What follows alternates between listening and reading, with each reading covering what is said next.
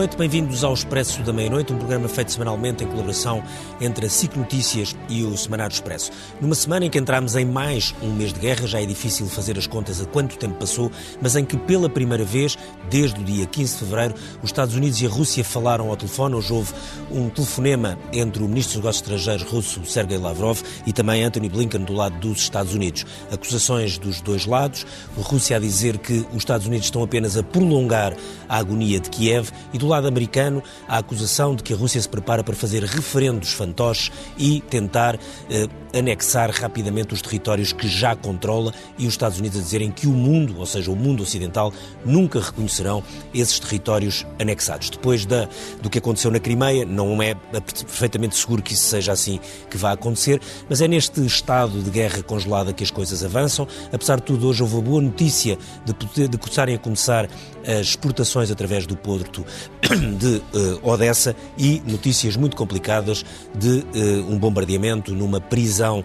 no leste da Ucrânia, onde terão morrido cerca de 50 uh, eh, presos de guerra ucranianos que tinham sido, enfim, combatentes na fábrica de Azovstal e que assim morreram num ataque que a Rússia atribui à Ucrânia e que a Ucrânia naturalmente atribui à Rússia num jogo de passa-culpas que vamos seguramente ver ainda durante muito tempo neste eh, conflito. Para este programa eh, convidámos o Major-General Arno eh, Moreira, Obrigado. que tem estado muitas vezes nestas emissões, Raquel Vaz Pinto, que é especialista em Relações Internacionais e comentadora da SIC, Bruno Cardoso Reis, também especialista em Relações Internacionais e também comentador da SIC, e Adeline Cunha, que é historiador. Este podcast tem o patrocínio de Vodafone Business. Saiba como a rede 5G pode tornar a sua empresa mais segura, eficiente e flexível.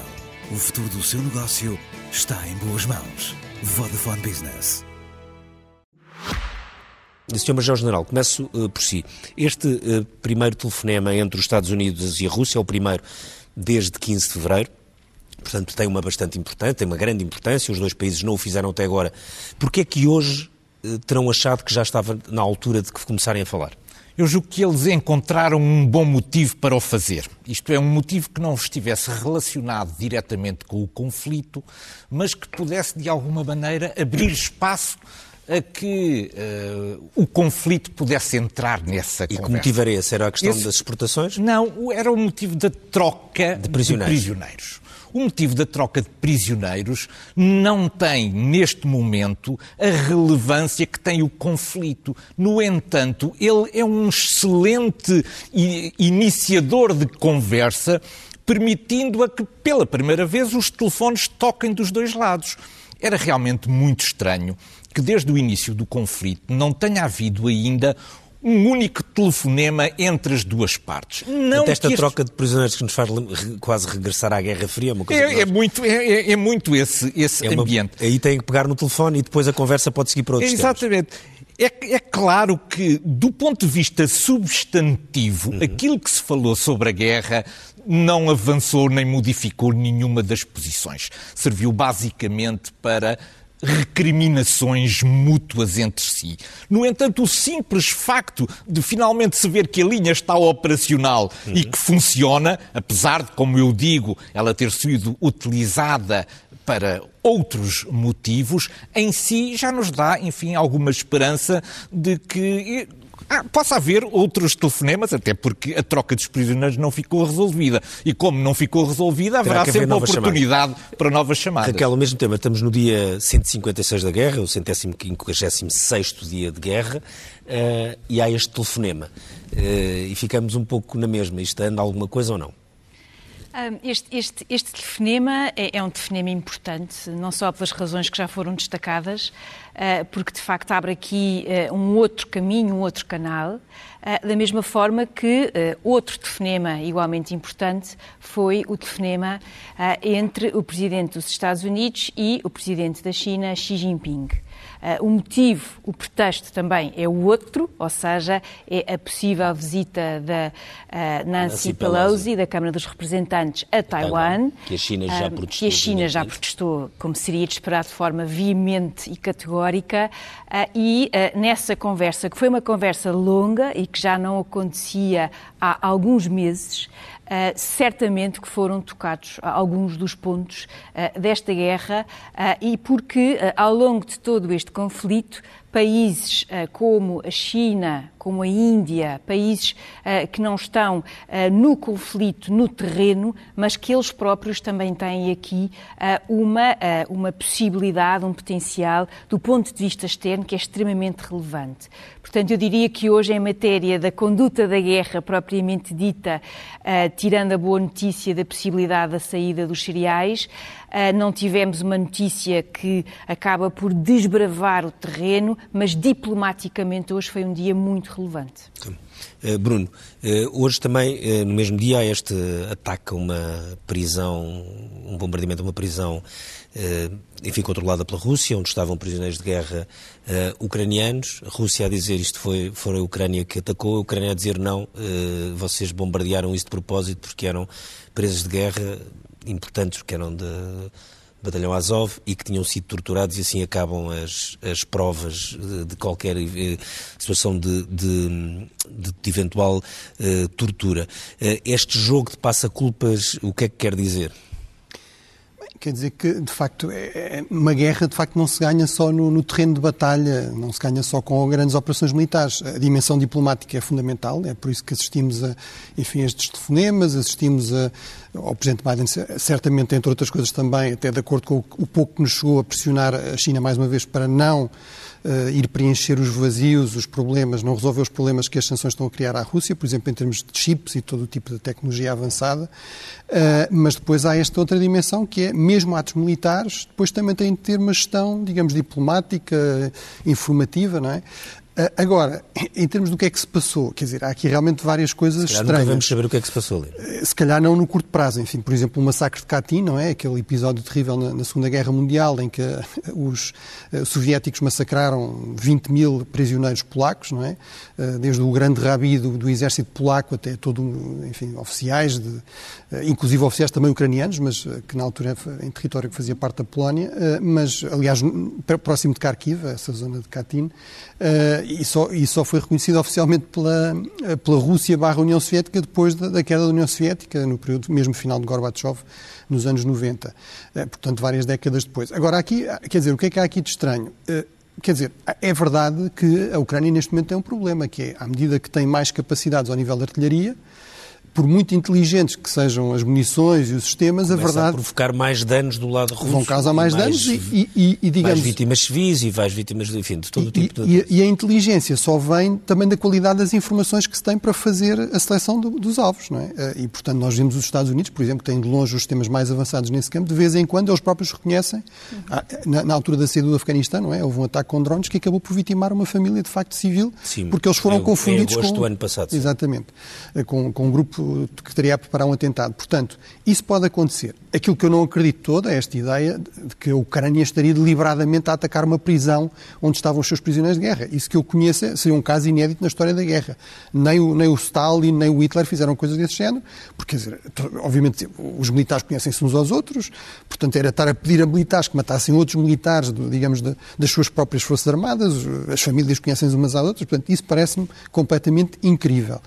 Agora, pode ser de facto, um, digamos, um, um alvo selecionado de forma errada, e, e, é muito possível, infelizmente, de facto, que seja para disfarçar um massacre russo de, de, prisioneiros de guerra. Porque há aqui uma coisa, pelo menos, que é muito estranha, que é só morreram prisioneiros de guerra. De acordo com as autoridades russas, estranhamente, estas bombas eram tão inteligentes que destroem completamente um, um complexo prisional, mas só matam os presos, não matam os guardas prisionais, não matam, digamos, as forças russas que estariam a guardar a prisão. E, portanto, isso, de facto, deve-nos levantar bastante suspeitas de que, de facto, a história russa eh, não bate certo. Um, Adelino, tu tens, estás muito atento à, enfim, à, à, à, posição russa e como os russos olham para, para, para esta guerra. Uh, este tipo de, de, de, frente diplomática, que é mais vasta, a Rússia, nomeadamente esta semana, esteve em África, numa, enfim, numa numa turnê relativamente longa para, enfim, para conseguir, eh, enfim, falar com outros países que, que são não alinhados do ponto de vista, enfim, diplomático, eh, tem, mas ao mesmo tempo depois tem estas frentes que causam sempre um certo incómodo e uma certa estranheza, este caso da prisão provavelmente vamos demorar muito tempo a saber o que é que se passou, mas é estranho, só há uma coisa extraordinariamente estranha. E depois eh, este telefonema com Blinken em que Lavrov diz eh, vocês só estão a empatar e a atrasar a agonia eh, de Kiev e que repete a expressão que a Rússia vai cumprir todos os objetivos militares que traçou. Exatamente esse é o ponto. Eu acho curioso, nós estamos ao fim de cinco meses muito felizes e genuinamente felizes porque houve um telefonema que abriu um canal diplomático e porque houve um acordo para desbloquear os cereais para da Ucrânia. Ao fim de cinco meses, para um custo de um processo de paz, eu acho que isto é muito pouco são sinais importantes para nós, sem dúvida nenhuma, dão uma perspectiva diferente da que davam, mas cinco meses para apenas um telefonema e um acordo, eu parece que é muito pouco. E se nós tentarmos pesar a quem convirá mais ganhar o tempo, talvez seja até aos russos, do ponto de vista da sua estratégia. Porque permite ganhar tempo para fechar, e pelo geral falará disso melhor do que eu, eh, o anel, ou seja, avançar novamente sobre Odessa, provavelmente, e permite também consolidar os territórios que já estão ocupados, até ver os referentes que são forjados, a eleição de autarcas locais, a mudança da legislação e depois os pedidos de integração ou de aproximação à, à própria Rússia. Portanto, este ganhar de tempo parece-nos nós passos muito relevantes, na prática parece-me que interessam mais à Rússia eh, do que ao processo de paz em si. Não parece que os russos sejam de todo interessados a iniciar o processo de paz. A questão do, do, da ronda por África é muito interessante, porque remete-me, como estava a dizer há pouco, um pouco para a Guerra Fria, não é? Aliás, o Putin faz muito este discurso todo, uma certa reminiscência da Guerra Fria, não é? Uh, uh, os soldados que morreram pela pátria, o sacrifício, resistiram aos nazis, uh, o próprio discurso de nazificação, cola muito bem com isto, porque os países que ele foi visitar a África, pelo menos três deles, foram países que estiveram alinhados com a União Soviética durante o período da Guerra Fria. Não terá sido por acaso. Aliás, ele, creio que em 2019, fez uma cimeira com o Egito, precisamente na Rússia, juntando todos os países africanos, namorando já a, a, a, aquele continente. E se nós vemos as votações no ONU, as abstenções são essencialmente países africanos e aumentaram eu diria que para o dobro, os países que se abstiveram do primeiro para a segunda condenação. Portanto, estes sinais significam que os russos, embora a nossa perspectiva eles estejam a ser e provavelmente estão a ser uh, uh, uns assassinos incondicionais, na perspectiva dos russos, os ganhos que eles vão conseguir parecem bastante mais relevantes do que a forma como nós estamos a ser capazes de os interpretar. Porquê é que são mais relevantes? Porque eles, em termos práticos, a Ucrânia é um país que está a desaparecer. Eu lamento voltar a dizer isto. Embora do ponto de vista militar, e já lá vamos, a conquista territorial diária, as coisas não se medem necessariamente assim, mas em termos de terreno é, é muito pequena. Nós achamos, dia. Oh, Ricardo, nós achamos que a Ucrânia pode reverter uh, esta circunstância lutando contra uma potência nuclear, ou seja, que a Ucrânia pode reverter um terço do seu território. Eu parece-me que é utópico. Sim, isso parece-me utópico, mas se calhar pode reverter uma parte, não sei. Nós também não sabemos. O que nós sabemos é que a continuidade do esforço de guerra os ucranianos uh, torna-se um pouco inglório se nós não formos capazes de dar um pouco sentido aos sacrifícios das pessoas que estão a morrer diariamente. Uh, e parece-me que esta circunstância de arranjar eh, enfim, este sofrimento, volto a dizer, importantíssimo, a cor também, mas não vai ser da questão, que é construir o processo de paz. E isso parece-me estar muito dependente da vontade dos russos e da forma que eles vão ser capazes de consolidar os territórios que não voltarão nunca para a Ucrânia, penso eu. Ou nunca, enfim, alguma reserva, evidentemente. Sr. General, tem muita gente que tem falado sobre o que, é que, o que é que vamos ver ou vamos assistir eh, terrivelmente neste mês de agosto. Certo. Eh, enfim, a ideia de que este mês pode ser absolutamente fundamental ou para a Rússia ganhar bastante mais terreno e consolidar posições, sobretudo do ponto vista, não só do ponto de vista militar, como do ponto de vista administrativo, político, eh, arranjando uns autarcas, caminhando para, para referendos, e por isso muita gente a dizer que não, que ao contrário o que se pode ver é, pode-se vir a ver é a chamada, o chamado contra-ataque no sul, sobretudo no sul, da uh, Ucrânia para tentar, nomeadamente, reconquistar a zona de Kherson. Isso é crível do ponto de vista militar? Eu devo dizer que a Ucrânia está a preparar-se para receber equipamento sofisticadíssimo, nomeadamente 100 novos uh, Panzerhaubitz 2000 contratados diretamente à Alemanha para além de equipamentos de lança-pontes e para além dos equipamentos de transporte de tropas necessários à mobilidade tática. Eu diria que estes equipamentos não estão... De interrompê-lo só num ponto. Nós eh, já estamos um pouco perdidos nos, nos tempos, já estamos no, no dia 156, é, sim, sim, sim. mas nós para aí desde o dia 100 ou desde o dia 80 é, que ouvimos dizer que vai chegar equipamento militar à Ucrânia e, e tem chegado. E, e, obviamente a, a, capacidade militar da Ucrânia melhorou, mas porquê é que este agora faz a diferença? Este faz a diferença porque vem somar àquilo que já existe. Nós, neste momento, temos na Ucrânia um dos melhores exércitos que existe na Europa Ocidental. Dos melhores exércitos ou do melhor equipamento? Do melhor equipamento. São duas coisas diferentes, não, sabe isso melhor do que não, eu, não é? Não, não, mas vão... É preciso depois saber operar, é preciso... nós na guerra temos vontade e capacidade. Durante a primeira fase, sobrou vontade e faltou capacidade à parte ucraniana. Neste momento, a vontade mantém-se, mas a capacidade começa a crescer a olhos nunca vistos. Para além disso, o que nós observamos é que as forças russas têm vindo a decrescer do ponto de vista tecnológico. Em Mariupol, no dia 20 e poucos de maio, começaram a chegar T-62. O T-62 tem mais de 60 anos, foi retirado dos depósitos. Isto é, a Rússia, neste momento, só tem uma única fábrica que produz carros de combate. Quantas fábricas existem no Ocidente? Imensas, o que significa que a vantagem operacional que existe no início de uma operação deste género é russa. Porquê? Porque as potências continentais atuam por linhas interiores. Significa que projetam o poder a partir do interior para a periferia. Isto é, chegam muito depressa à periferia e, portanto, têm vantagens de natureza operacional. Mas quando a guerra, como é este o caso, começa a durar no tempo, então as potências que dominam os fluxos marítimos acabam por ganhar as guerras. Porquê? Por causa dos recursos. É que os recursos russos não são infindáveis, como mostram a chegada dos T-62. Os do Ocidente também não, que tem havido vários problemas também não, de armamento. Não, não, não, não, nós, nós estamos muito enganados sobre o Ocidente. O Ocidente continua a ter uma capacidade de produção de equipamento militar muito superior àquela que é a Rússia. Além disso, domina os, o fluxo dos recursos.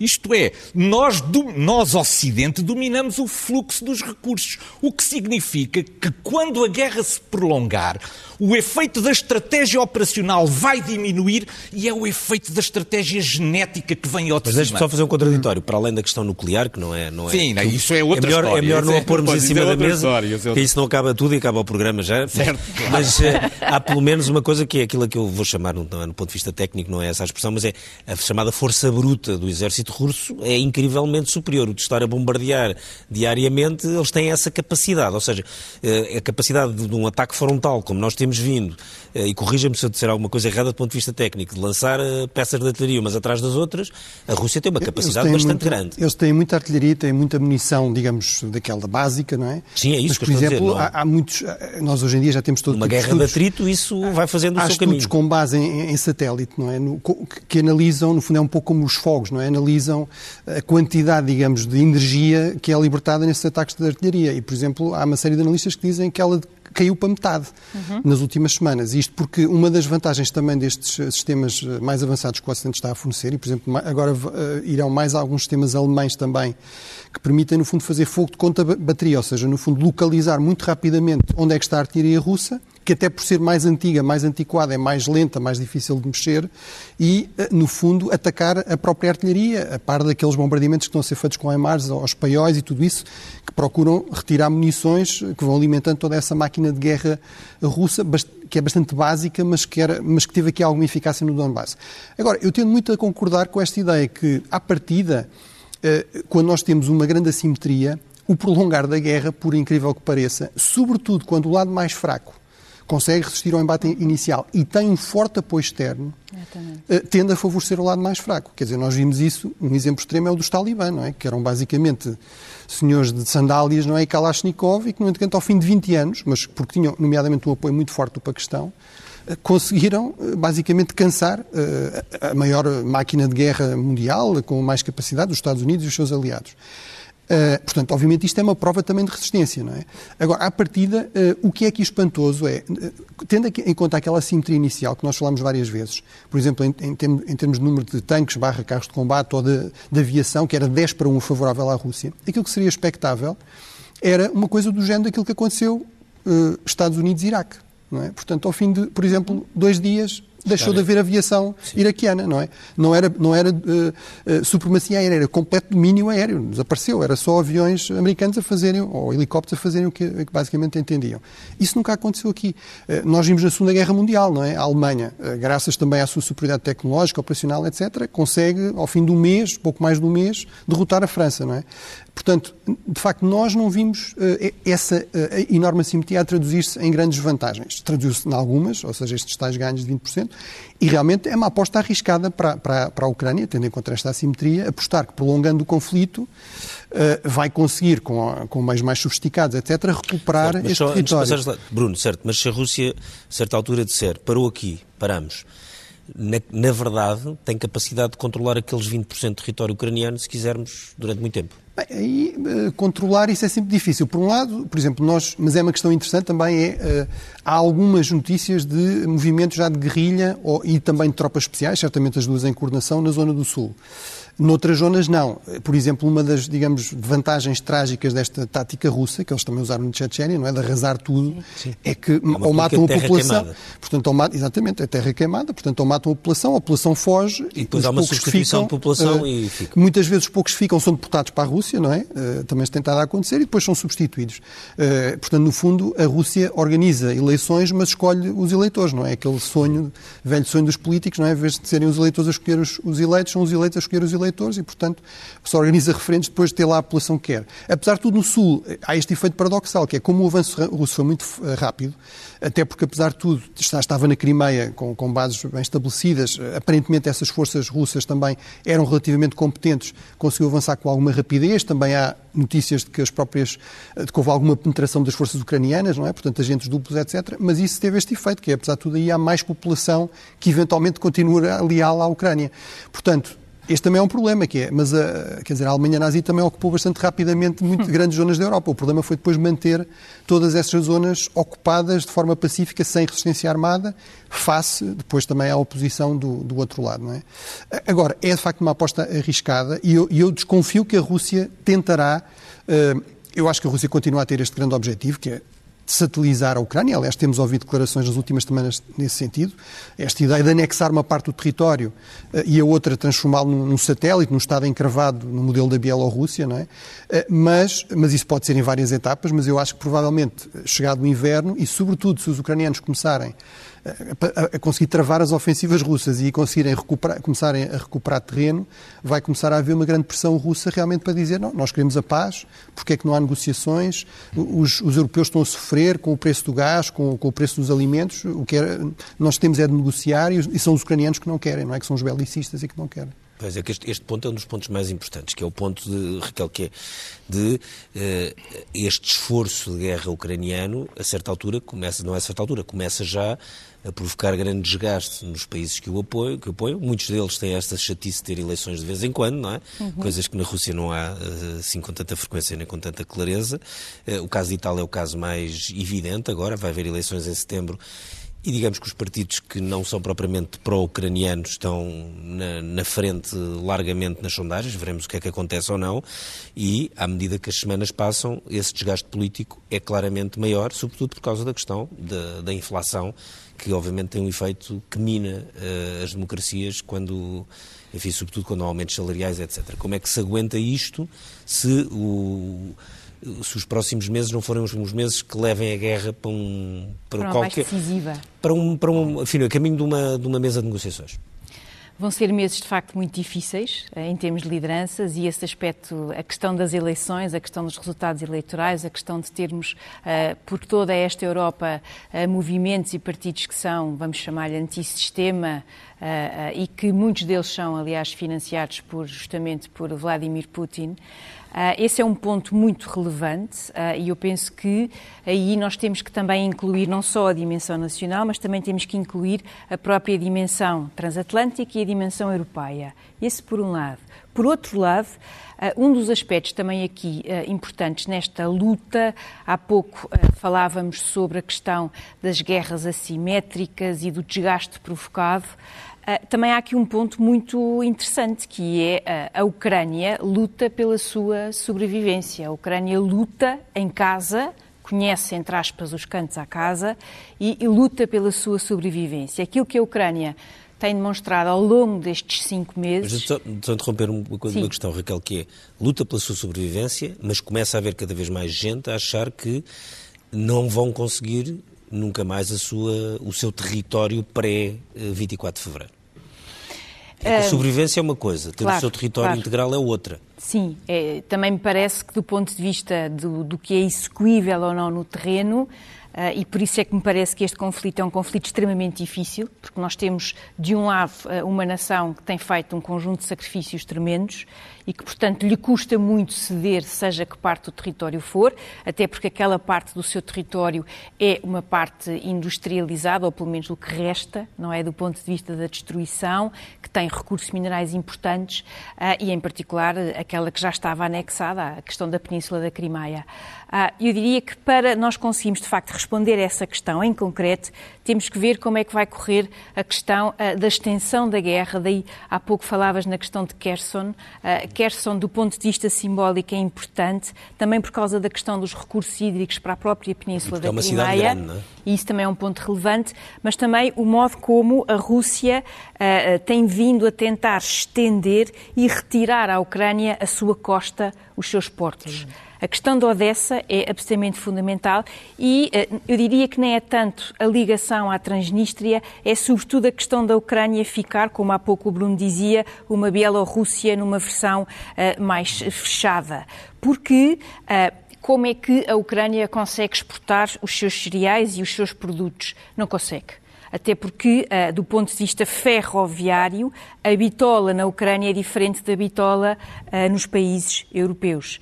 E, portanto, uh, aqui esse é o outro grande investimento que, na reconstrução do país, vai ter que ser pensado, porque é uma questão fundamental do ponto de vista da própria conectividade da economia ucraniana e da sua capacidade de reconstrução. A resposta a essa pergunta eu acho que vai passar muito pelo controle da costa. Agora, sem dúvida, e até mesmo por esta tática, a terra queimada, a destruição de tudo, eu também diria que também temos que ver do outro lado. Ou seja, se é verdade que esta tática usada pela Rússia é a tática que nós já vimos na Chechênia, já vimos na Síria e, e provavelmente vamos ver em outros teatros de guerra, mas também é do lado russo um grande desafio porque vamos ter, os russos vão ter territórios nos quais está tudo ou quase tudo destruído e uh, recursos financeiros para reconstruir, para trazer as pessoas para esses territórios, também é um desafio na perspectiva de Moscou. Claro. Portanto, eu também diria que não é assim tão fácil. Agora, nós temos de facto um ano muito difícil. Uh, falavas de Itália. Também, por outro lado, temos tido, ao longo deste processo, como é que eu ia dizer? Não diria surpresas agradáveis, mas o, o, o ponto da Polónia e a forma como a Polónia encarou esta guerra, divergindo claramente da, de uma outra democracia liberal, o caso da Hungria, Dentro desta União Europeia também temos alguns sinais positivos, portanto eu não seria assim tão... Adelino, numa, olhando para o mapa que está conquistado pela Rússia, há uma coisa que ninguém acredita que a Rússia algum dia poderia ceder, que é, que é a Crimeia, porque é a coisa mais simbólica de todas, não é? aliás foi anexada já há mais anos. Uh, vai ser difícil que, que, que, aceite recuar minimamente no Donbass, veremos só do ponto de vista militar até que ponto é recua, mas o prescindir do Sul é possível ou não? Porque ainda não é claro até onde é que a Rússia quer ir ou não. Há muito discurso nas televisões russas e às vezes de pessoas, de alguns responsáveis, a dizerem que é para ir até fazer todo o Sul e, no fundo, tirar qualquer acesso ao mar à, à, à Ucrânia, mas não é completamente claro uh, que a Rússia não possa abdicar de uma parte desse território se nós formos lendo aquilo Sem perder foi... a face. Exatamente. Se nós formos lendo aquilo que foi escrito durante 15 anos para aqueles são as elites pós-soviéticas, o plano deles para a Ucrânia é ter muito mais maximalista do que apenas este. O que eles querem é ficar, de facto, com o Donbass, integral plenamente na Rússia, tal como a Ucrânia, e depois tem um plano dividido em duas fases. Uma é que o sistema do país seja reconfigurado como um Estado independente, eh, mas integrado no sistema geopolítico da Rússia, e depois deixar a parte ocidental como sendo um Estado multiétnico que fica sob o controle dos alemães isto para aquilo que são os Controle dos alemães. Dos alemães. Influência alemã. A zona mais perto da Roménia, da Hungria, por aí fora. Se nós lermos aquilo que tem sido escrito nos últimos anos, tem sido exatamente Aliás, é uma isto. zona que ao longo dos séculos foi de ah, vários Austro, países. Austro, Austro, Habsburgo. Exato, é? Aliás, porque os, os, países do centro da Europa são ainda, enfim, um produto muito recente do pós-Segunda Guerra Mundial, do, do fim do Império Turco, o Império Austro-Húngaro, etc. Portanto, para aquilo que são as elites soviéticas, são aquelas que o Putin tinha ouvido nos últimos 15 anos, o que se tem escrito é isto, é, é, é, acabar com a Ucrânia. Eh, há uma parte da Ucrânia que pertence, segundo dos russos, aos próprios eslavos, que são eles, eh, e há uma parte da Ucrânia que vai, de facto, desaparecer. Portanto, o plano maximalista é que a Ucrânia possa ser dividida em três partes diferentes. Portanto, a Ucrânia, tal como conhecemos, desaparecendo. E uma perspectiva muito mais longa. O que a Rússia quer não é ficar com a Ucrânia, uh, não é apenas ficar com o Donbass, não é apenas criar uma fronteira externa uh, entre a Rússia e o Ocidente, ou entre as autocracias e as democracias. É muito mais do que isso. O que a Rússia quer é reconfigurar o mundo uh, multilateral. ou seja, passamos um mundo unipolar mandado pelos Estados Unidos e pelo capitalismo para uma nova ordem mundial, onde a Rússia isso já existe, é com a China e com os Estados Unidos, não é com a Rússia. Esse é que é o ponto. O que a Rússia quer é construir-se como uma porta de passagem entre os subimpérios, vamos chamar-lhes uh, uh, uh, nucleares, não sendo este o tempo rigoroso, como a Índia, o Irão e a China. A Rússia quer fazer essa ponte e quer recriar o mundo unipolar para o mundo multipolar. Achamos que o Dom de ser integrado de uma forma ou de outra, que vai acabar com o processo, não. Vai ser um processo muito longo e inacabado. E a questão tecnológica é interessante. Nós passamos dos mísseis supersónicos, dos russos que são indetáveis por nenhum país ocidental, para uma certa, uh, um certo descrédito tecnológico. Portanto, esta própria variabilidade, como nós interpretamos a Rússia, também demonstra um pouco a nossa dificuldade em, em, perceber o que os russos estão neste momento a tentar. Eu penso que o processo vai ser um processo longo e inacabado. E a propósito da questão do inverno, do winter is coming, há um congresso que está para acontecer, que é o Congresso do Partido Comunista da China, em outubro, que vai ser muito, muito interessante. Uh, uh, o que vai acontecer é que o mundo vai ser um mundo diferente depois disso. Quando a China se arrumar internamente, é? e vai mudar talvez, se calhar, um terço dos, dos, dos, seus, dos seus delegados, há um novo ferro no Pacífico. Porque a China vai olhar para o Pacífico e para o avanço dos Estados Unidos e para estes acordos dos Estados Unidos com a, com a, com a Austrália e com o Japão de uma outra forma. A guerra vai continuar, se calhar mudando para outro tipo de, de, de conflito, mudando se calhar geograficamente, mas este processo de mudança do mundo a nossa dificuldade é essa. Nós estamos num processo de mudança e não estamos a ser capazes de interpretar na plenitude, porque não somos capazes, não temos categorias que cheguem para interpretar. Mas eu parece-me que é um processo que é muito, muito longo e que vai mudar brevemente de território quando o inverno chegar. Hum. Sr. General, acredita neste, numa hipótese de reconquista territorial da Ucrânia? Acredito. Eu acredito. Acredito porque o que eu vejo no, neste processo de rearmamento da Ucrânia é o crescimento brutal do seu potencial de combate. Porquê? Porque todo aquele equipamento antigo que tinha, todo esse equipamento ou já foi eliminado ou está em vias de ser substituído.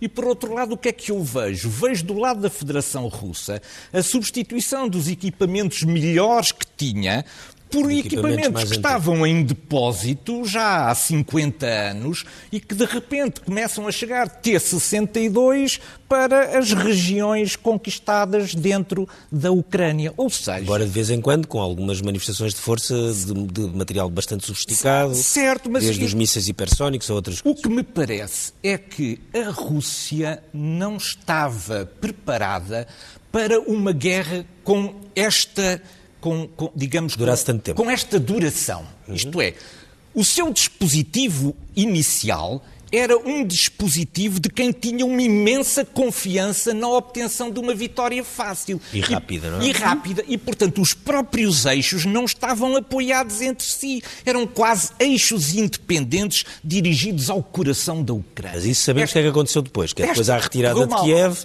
e um reagrupamento para correu avançar mal, no, no Donbass. O que significa que ela reconheceu que o seu nível de ambição era muito grande. Não o reconheceu ainda publicamente, mas o conjunto de avanços que ela tem tido depois de oficialmente ter retomado outra vez a ofensiva depois daquela pausa operacional que, da, da, da, da digamos, das, das conquistas iniciais, esse, esses avanços têm sido muito, muito, muito lentos. E agora teve que retirar força daí para ir acudir àquilo que está a acontecer, uh, uh, a acontecer agora uh, junto da Crimeia. Portanto, no sul. Não, no está sul. a retirar pessoa, Exatamente, está a retirar, retirar força forças. para poder resistir no sul.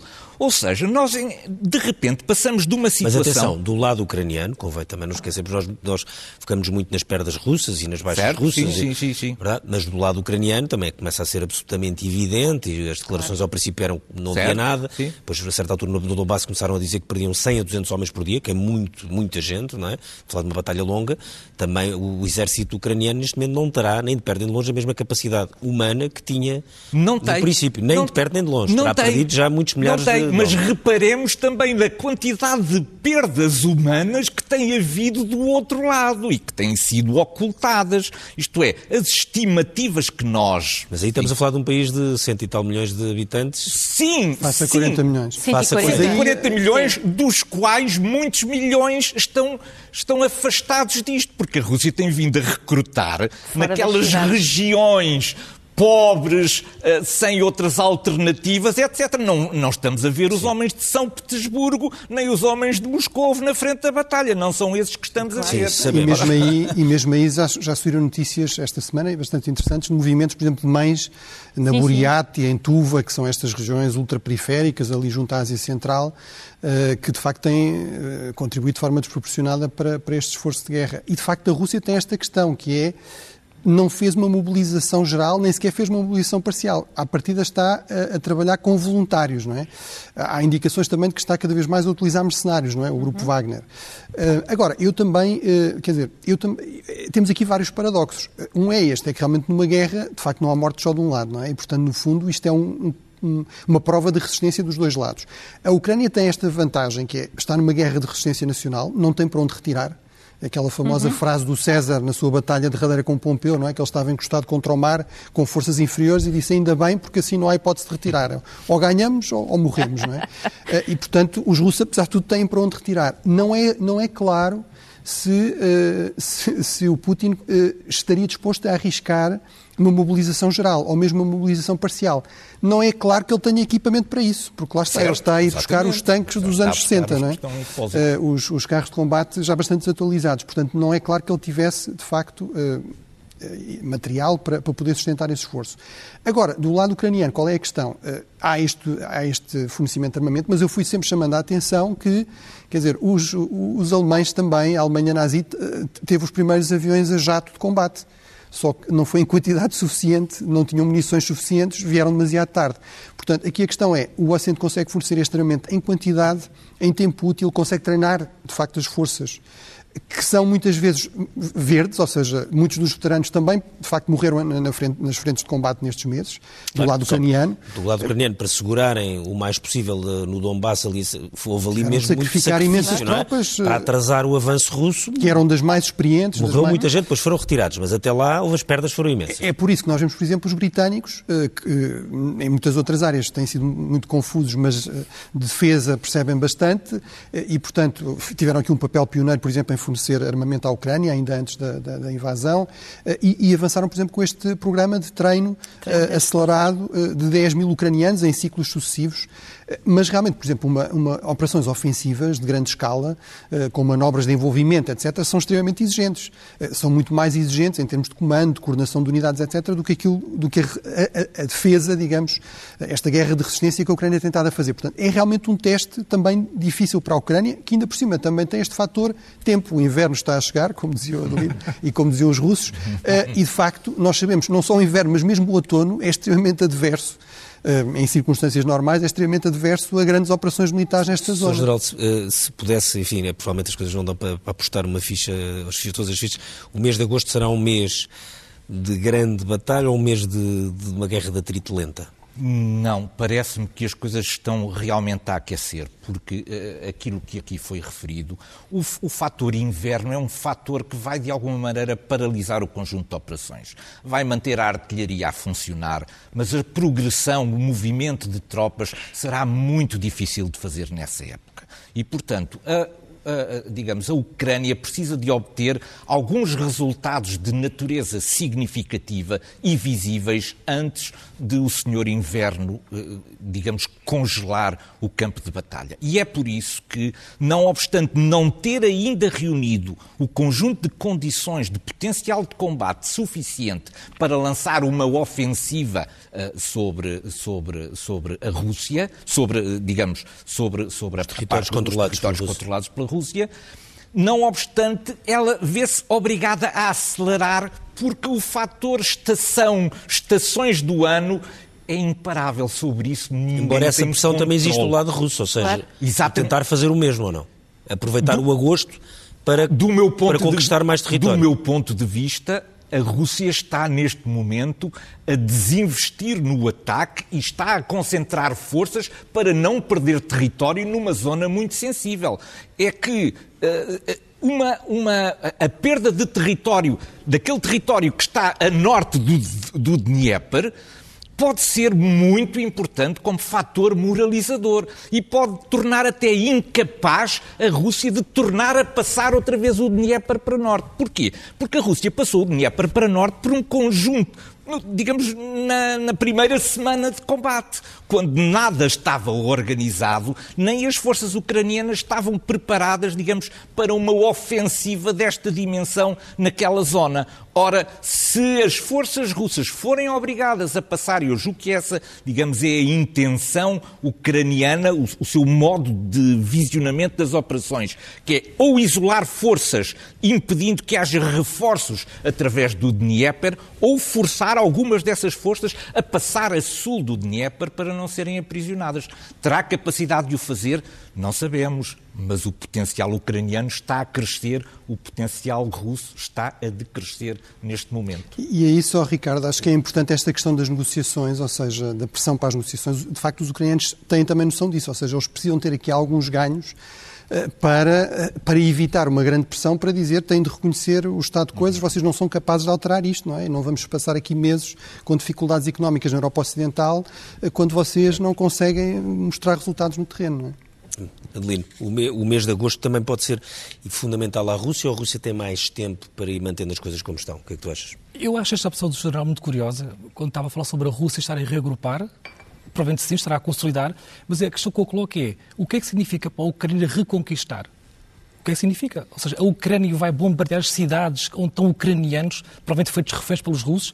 Como é que a Ucrânia pode reconquistar o seu território sem provocar vítimas entre os povos ucranianos? Porque essa questão da reconquista... Haverá vítimas, haverá vítimas é certamente. Não é reconquista é cristã. Não haver, é, é impossível não haver, mas isso não torna a operação impossível. O que eu queria chamar Era só o que faltava, é para é? a dificuldade que a Ucrânia vai ter para justificar o próprio processo de reconquista, porque vai custar vidas também aos ucranianos. Vai ter que bombardear, se, bombardear, se entrar em, em Kherson, se bombardear Kherson, vai bombardear sítios onde vivem. E os russos tratarão de colocar, provavelmente, ucranianos em sítios claro, onde claro, os ucranianos vão claro. de morrer. E se não morrer, na, na história da guerra, morrer, é uma coisa forjada. É, na história da guerra é uma coisa normal, ou seja, os franceses também reconquistaram basta. a França assim, não é?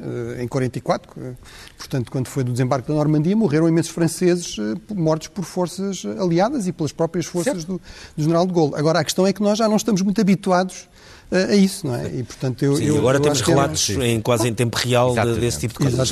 Nós, nós, a Rússia é Mas os ucranianos também tentaram prevenir um pouco isso, dizendo, é por isso que eles, no fundo, estão a pré-anunciar também esta ofensiva. E estão a dizer à população para se, para se retirar, não é? É uma forma um pouco de acautelar, pelo menos ao nível da narrativa, isso. É dizer, bem, claro. nós eh, procuramos avisar na medida do possível, não é? Mas não podemos deixar os russos manter aqui este há, território. Há, há aqui uma dimensão emocional que nos prende a todos nós, não é? Nós somos democratas, temos famílias certo, e nós estamos claro. um pouco presos, e bem, para este pensamento. Mas nós achamos convictamente que uma potência nuclear movida pela humilhação poderá perder esta guerra como nós estamos aqui a tentar antecipar. Ou seja, Putin, que está a agir para resgatar a história perdida da União Soviética, aquela mitologia dos czares, ele quererá ser o último dos traidores da Rússia. Até onde é que nós achamos que uma autocracia, sem nenhum tipo de limitação pela opinião pública ou pela oposição interna, poderá ir. Eu, eu acho aqui uma certa emoção que nós deixamos prender, volto a dizer isto, e bem, mas às vezes temos um bocadinho a capacidade de interpretar. Mas, mas a dificuldade... Mas, mas em termos, por exemplo, um, aquilo que a história nos tem mostrado nos últimos anos, vamos só até 2014, não precisamos de ir a 2008, é, é de que isto tem vindo em crescendo, certo. não é? E, portanto, também há aqui um elemento importante. Sendo, mas é a primeira vez que a Rússia tem uma dificildade militar. Sim, é verdade. Nas outras, também a nas outras entradas, e a ambição seja na Geórgia, seja na Crimeia, foi quase foi, não é? foi pão com manteiga, não é? Claro.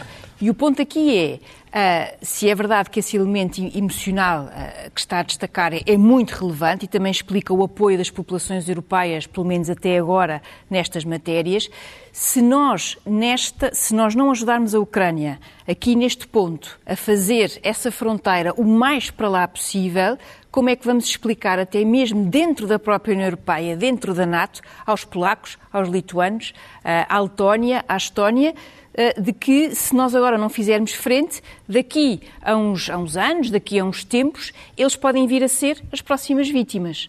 Mas, Ou seja, Raquel, também há aqui, aqui um elemento de. Que, que... Eu entendo essa questão, mas eu, eu, acho que nós estamos. Eu vou dizer isto e não queria que fosse mal interpretado. Não, de todo. Nós estamos um pouco reféns dessas circunstâncias. Nossa obrigação moral como europeus, como democratas, que somos radicais democratas, de defender a Ucrânia. E estamos a fazê-lo muitíssimo bem. Agora, a minha questão é, não será mais complexo construir a paz do que estar a armar continuamente a Ucrânia?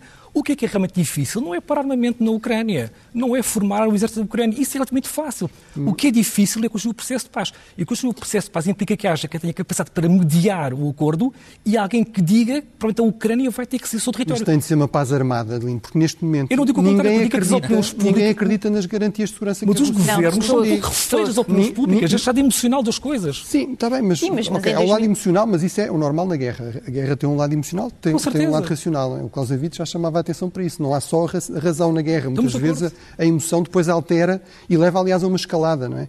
Mas aqui o ponto é, mesmo do ponto de vista racional, eu recordo sempre que há, há poucos anos, numa sessão fechada, um ministro da Defesa de um destes países nórdicos, que costumavam ser neutros, eh, e, portanto não vou dizer quem, porque é suposto não, mas eh, acho que as pistas são suficientes, disse taxativamente.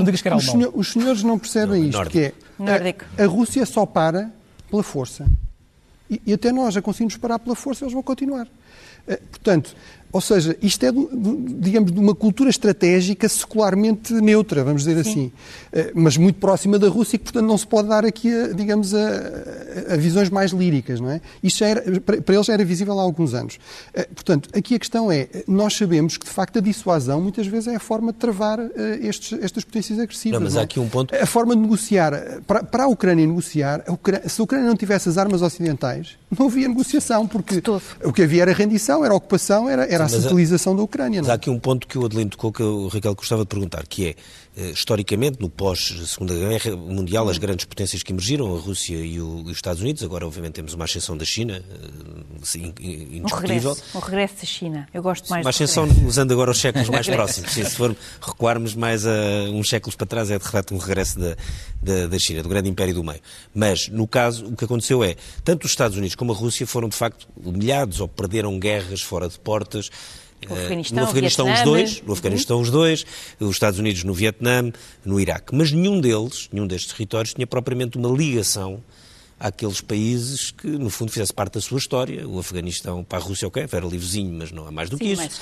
E para os Estados Unidos, o Afeganistão, o Iraque e o Vietnã são literalmente do outro lado do mundo.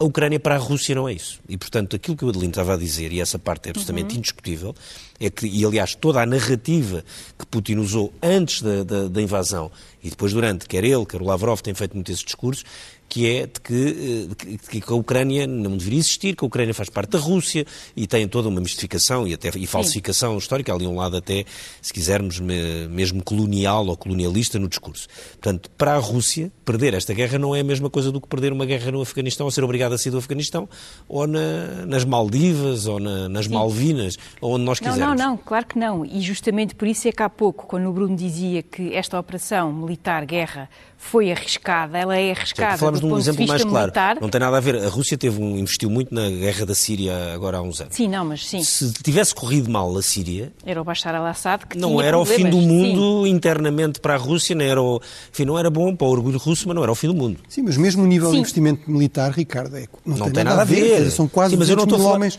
à partida. Não, mas só para, para concordar neste sentido. E também concordar que há aqui um aqui não há soluções fáceis. Muitas vezes nós na política internacional não conseguimos dar soluções fáceis. Eu reconheço plenamente isso. Há um risco por exemplo, eu acho que se a Crimeia for ameaçada, há um risco muito sério de escalada, em termos de tipo Aí, de meios. Em termos e para escalada nuclear, provavelmente, uh, tática, Armas é? químicas, para começar, se calhar. Enfim, a Rússia nunca, deu, eu não acredito que a Rússia algum dia ceda a Crimeia. Agora, uh, uh, portanto, agora aqui a questão é, não há uma solução fácil. Eu, eu, eu, estou muito pouco crente. Não é que eu acho que não se deva tentar e que não se deva manter canais diplomáticos militares que continuam felizmente a existir, inclusive, entre as partes para evitar uma escalada descontrolada, acidental, perigosa. Agora, eu, não, eu tenho muita dificuldade em ver aqui uma negociação que chegue a um compromisso, porque a Ucrânia não vai ser território que acha que é seu, onde há população que se identifica com a Ucrânia. Mas a Ucrânia a Rússia, já cedeu uma parte do território, quer, cedeu claro, militarmente, no sentido teve que recuar. Quer dizer, é possível encontrar aqui acordos, quer dizer, a Ucrânia pode dizer, o próprio Zelensky já chegou a sinalizar isso no início, que não vai aderir a nada, pode dizer, vamos adiar a questão da Crimeia por umas décadas, vamos deixar isso para depois. Agora, eu não sei se haverá clima, precisamente pela dimensão também emocional, para isso. Eu acho que é muito mais provável que um conflito congelado do género da Coreia. Tecnicamente, a guerra da Coreia ainda continua, não é? E de vez em quando. É quem é que vai negociar uh, a paz? Pronto. Qual é que a Ucrânia? É uma Ucrânia devassada, destroçada, humilhada e arrasada? Daqui a seis meses, provavelmente, ou é uma Ucrânia que eu tenho contas para falar ainda.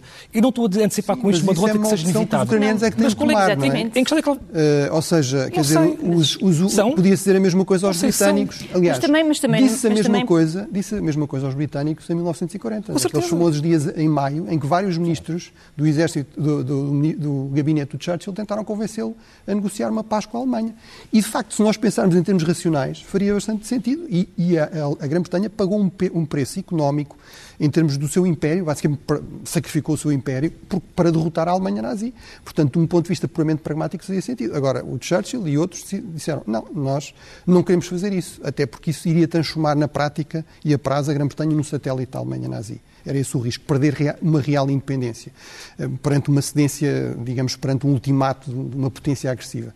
Agora, eu acho que aí eh, a, a Ucrânia tem de fazer essa opção. Também é legítimo às potências ocidentais, às potências europeias, e é importante que, isso, que esta conversa exista, tentarem perceber quais são aqui os objetivos mínimos eh, o que é que nós também queremos, conversando isso com a Ucrânia? Sem, eh, para, para, mim é, é, é impensável voltar-se a Yalta, ou seja, voltar-se a fazer uma paz entre grande, grandes potências nas costas dos povos, por exemplo, dos polacos na altura, uhum. que, não, que não esquecem isso. Uh, pronto, a relação, de facto, da, da Rússia com a Ucrânia é realmente visceral. Agora, o problema aqui é a Rússia quer ser um império, aceita minimamente cumprir regras, uh, isso não, não é de todo evidente. Se não aceita cumprir regras, o mais seguro realmente é termos aqui uma paz armada. Sim, qual, é, qual é o futuro dos países bálticos se a Rússia tiver um sucesso na Ucrânia? É que uma coisa é defender a Ucrânia, que é um território imenso. Isto é, há montes, há montanhas de, de, de, de estradas, de, de, caminhos que permitem fazer alimentar isso. Ora, os países bálticos não têm profundidade estratégica. Se a Rússia não perder e eu sou muito cuidadoso nestas minhas palavras, mas se a Rússia não perder a guerra na Ucrânia, preparemos-nos para o Báltico. E é por isso que é importante conter, eu já não estou a dizer derrotar. O Báltico são, são três países que pertencem à NATO, que têm tropas estacionadas da NATO, que têm alguma capacidade militar, mas, não, não, grande, mas têm lá coisas estacionadas. Mas não têm mas profundidade estratégica. Sim, não seja, têm profundidade estratégica. Em, em, em 48 horas já não há tropas da NATO que possam ser mobilizadas para. Só podem ser utilizadas para reconquistar em operações tipo Normandia, que é uma coisa absolutamente impensável hoje em dia. Portanto, tem, tem minorias russas muito significativas. Pois, é o que, é o que eu digo, é o que eu digo. Não, na, na Ninguém, se a Rússia não for, do meu ponto de vista, da minha humilde opinião, se a Rússia não for detida na Ucrânia, preparemos-nos para, uma, para eh, consequências bastante mais devastadoras em territórios onde nós não podemos fazer nada, porque não temos profundidade estratégica. Talvez aqui também seria bom bálticos. trazer países não ocidentais para cima desta mesa das negociações e voltarmos a falar. Há pouco o Adelino falou países do Pacífico, como, eu quase China, fiquei iluminada, como, mas não tive, mas não tive hipótese Raquel, de rebater. países que, como a China, como a Índia, como a Turquia, para ajudar... A Turquia, que nós não falámos, que é aqui um não, país falámos muito esta semana Não, não, não, não que não falámos nesta nesta, conversa do, do, do Mar Negro, uh, a China é aqui um país absolutamente fundamental. Mas tem até estado... tem, ah, mas a China tem muito a ganhar e também muito a perder com toda esta evolução Sim, do conflito. Mantém, não a diz Índia... nada contra a Rússia, embora não se tenha comprometido também com muitas coisas, não quer ser alvo de sanções indiretas dos Estados exatamente. Unidos. Exatamente, uh, mas por outro lado Ninguém tem vindo a consolidar, tem vindo a consolidar todo o seu apoio e toda a sua força. Por exemplo, há pouco falávamos da África. Uh, a Rússia tem feito um regresso, já não numa versão soviética, à África, continente esse no qual a China é, obviamente e de forma objetiva, a grande potência Sim, hoje mas tu achas que a China vai querer negociar uma paz aqui, quando a China declarou uma amizade ilimitada? Eu acho que a China vai tentar, até ao limite, que esta guerra enfraqueça a Rússia o mais possível, sem que ela não a perca de forma inequívoca, de modo a que a Rússia dependa ainda mais da China numa parceria que é ainda mais, cada vez mais assimétrica entre e é os dois. isso que está a acontecer, mas a Rússia está a achar isso que, é uma, que isso é uma vitória. Eu diria que no Kremlin, e sobretudo tendo em conta a relação histórica complexa, para não ir pois, mais longe. Não é uma relação propriamente de amizade não, ilimitada para trás, não é? É um, é um casamento de conveniência, uma, uma, uma convergência de interesses. E aqui também a própria Índia, para quem a China é a grande ameaça e que tem uma relação excelente com a Rússia, está a tentar jogar dos dois lados, não deixando a Rússia cair como um todo. Lino, se por acaso no, nos próximos, neste mês de agosto, que começa segunda-feira, houver um contra-ataque no Sul, como se foi aqui muito falado, e começa a ser anunciado por parte da Ucrânia, e se isso tiver alguma vantagem militar por parte da Ucrânia, eh, a Rússia responderá que com uma escalada no, na sofisticação de, de equipamentos, na, na, devastação, na capacidade de bruta, se quisermos, de ataque? Eu, eu para ser honesto, não, não sei responder à pergunta. Sim, mas estou a falar até mais por questões internas, como é que isto depois é visto internamente. Exatamente. E temos a motivação, parece-me que a Rússia não tem uma margem de manobra para ceder um milímetro uhum. que seja naquilo que está conquistado não tem uma margem de manobra. E esta questão da, da, da, China é muito interessante, porque assim que a China arrumar a sua questão interna, vai agora fazer o seu congresso em outubro, a China vai mudar a sua postura. Eh, não deixar de ser uma aliada de conveniência, certamente, da Rússia, mas vai olhar para os Estados Unidos de uma forma muito mais, diria eu, agressiva do que está a até agora. E se a China não conseguir arrumar a casa? É uma hipótese. É uma hipótese. E a China também só entrará aqui pelo seguro, não é? Ou seja, se há alguma hipótese de sair bem sucedida de uma mediação. Esta questão é interessante. O enfraquecimento da Rússia não é uma coisa que desagrade completamente à China. O, colapso, o colapso da Rússia, sim. sim. Até porque o colapso. Vais ter o enfraquecimento. Um, um expresso à meia-noite sobre a China. Sim, só fazemos em outubro. Vamos ter que ir à primeira página do Expresso. Esse Expresso da meia-noite sobre a China fica, fica prometido para outubro. Vai haver eh, muitas, muitas notícias, seguramente, até lá. Vamos então à primeira página do, eh, do Expresso. Eh, diretos para a primeira página. O jornal está nas bancas desde hoje de manhã. Manchete é: novo aeroporto ainda vai demorar uh, um ano a arrancar, decisão judicial e o PSD forçam o governo a lançar novo estudo para evitar riscos jurídicos. Marcelo aceita dar tempo. Um ano é o melhor uh, cenário. à direita, quatro anos depois de Borba, há 25 pedreiras fora da lei. O Expresso fez uma investigação sobre depois do, do, grande acidente e grave acidente de Borba em 2018 e há 25 pedreiras então que não cumprem as regras. E depois, Moedas não quer pagar conta da vinda do Papa, também na próxima semana, eh, quando, quando entramos em agosto, falta um ano eh, para as Jornadas eh, Mundiais da Juventude, previdas, previstas exatamente para agosto. Um pouco abaixo, aqui nesta barra roxa, o Museu de Paulo Rego está em risco, a morte da pintora conduz a Casa das Histórias eh, a uma situação complexa, porque muitos dos quadros não são propriedade e, portanto, dos, das, das, obras de Paulo Rego que estão em Portugal pertencem à família e algumas dessas posições não estavam acauteladas ou não estão acauteladas.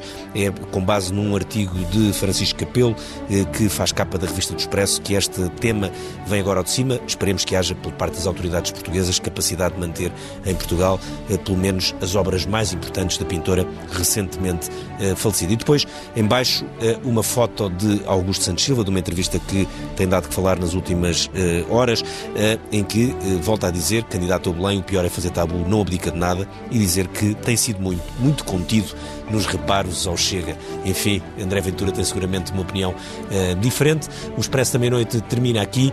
Nós agora também vamos para uma pausa, voltamos no uh, final de agosto. Uh, vamos ver se ainda para falar da Ucrânia ou não, mas tenho, enfim, alguma ideia de que provavelmente o tema não vai sair da mesa pelas piores razões tão depressa. Até daqui a três semanas.